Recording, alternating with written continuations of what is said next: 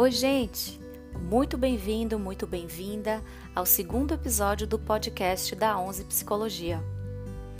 Hoje gostaria de falar com vocês sobre pão. Não exatamente sobre ele, mas usá-lo como uma analogia, uma metáfora sobre medo de fazer coisas na vida. Explico. Quem me acompanha no Instagram já deve ter visto que estou no momento de fazer pão. Antes desse isolamento social, nunca havia feito pão na vida. Mas como o pão é algo que eu sou completamente apaixonada, especialmente o italiano, cascudo por fora e macio por dentro, resolvi me aventurar nesse mundo completamente novo. Gosto tanto de pão que ganhei o apelido de sommelier de pão de meu marido. Não dispenso um coverzinho, especialmente aqueles com os pães artesanais da casa. Simplesmente amo. Bom, e o que isso tem a ver com medo? Já parou para pensar nas coisas que deixou de fazer nessa vida por medo de errar ou de não ter um desempenho perfeito? Pois é. Na vida, assim como na cozinha, se você não arriscar, não conseguirá nenhum resultado. Meu pão, por exemplo, ou melhor, meus pães. O primeiro que fiz ficou comível, o único adjetivo possível. Não desisti e e continuei, afinal eu tinha à minha disposição todas as ferramentas: farinha, fermento, sal, água, forno é, e, é claro, determinação, força de vontade e o desejo de comer um pão fresquinho. Na cozinha, como na vida, precisamos verificar se estamos com as habilidades necessárias para fazer algo, não significando, claro, que não seja possível adquiri-las.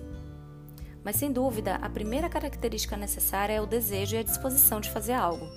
A partir daí, podemos planejar e ver os recursos necessários e providenciar os que estão faltando. Há umas semanas resolvi fazer o tal do pão, que, como falei, não tinha experiência, mas tinha as habilidades e recursos necessários. Resolvi tentar e, principalmente, persistir Afinal, se tivesse tentado e me frustrado com o primeiro resultado, provavelmente não teria arriscado as outras vezes. E ainda bem que arrisquei. A cada dia percebo a evolução no processo. Saí de um pão nota 4 para um 9.4 em poucos dias. Avaliação imparcial de meu marido, que independentemente da nota, é meu consumidor mais fiel. Pois bem, diante dessa minha experiência, gostaria de propor uma reflexão. Quais experiências você está deixando de ter por simples medo de tentar? Por medo de um resultado insatisfatório inicialmente, mas que, somado às experiências e novas possibilidades, podem resultar em um melhor desempenho futuro.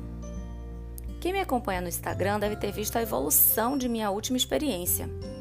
Apesar de ter acertado a mão no pão italiano normal, decidi subir um nível e fazê-lo recheado. A foto que publiquei mostra como a prática leva a um processo de aperfeiçoamento. Falar de perfeição na cozinha, especialmente quando eu estou no comando, é, é meio utópico, mas assim, né, modo de dizer. Né? A prática leva à perfeição, afinal de contas. As coisas que faço geralmente ficam com uma apresentação legal, mas ficam bem gostosas. Já pensou se por pecar na apresentação eu desistisse de toda a experiência? Pois é, é isso que vejo com bastante frequência em meu consultório. Pessoas que se cobram ao ponto de se paralisarem. E pior, geralmente essa percepção é pessoal. A cobrança é muito mais interna do que externa.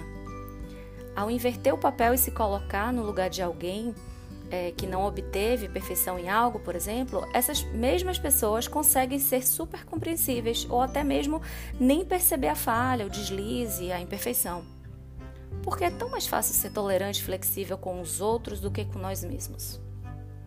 Voltando ao medo.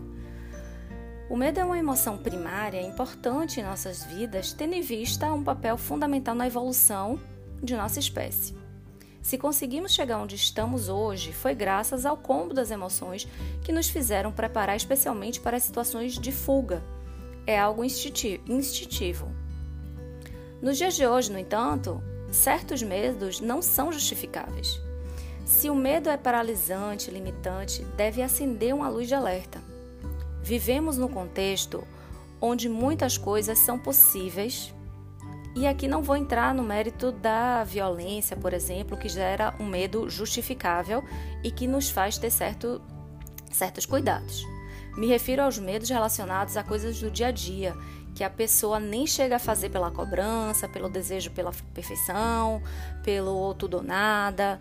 Desejo esse que não leva em consideração a experiência, nem especialmente o processo de aprendizado e de aperfeiçoamento que só se, que só se adquire se expondo, experimentando, vivendo, colocando a mão na massa, algumas vezes até literalmente, como no meu caso.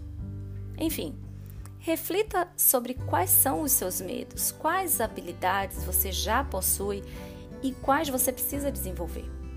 Você é muito maior que o seu medo, lembre-se disso.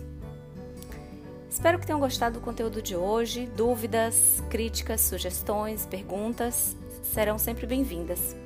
Espero contar com vocês na divulgação e feedback e vocês contem comigo. Até o próximo episódio. Tchau, tchau!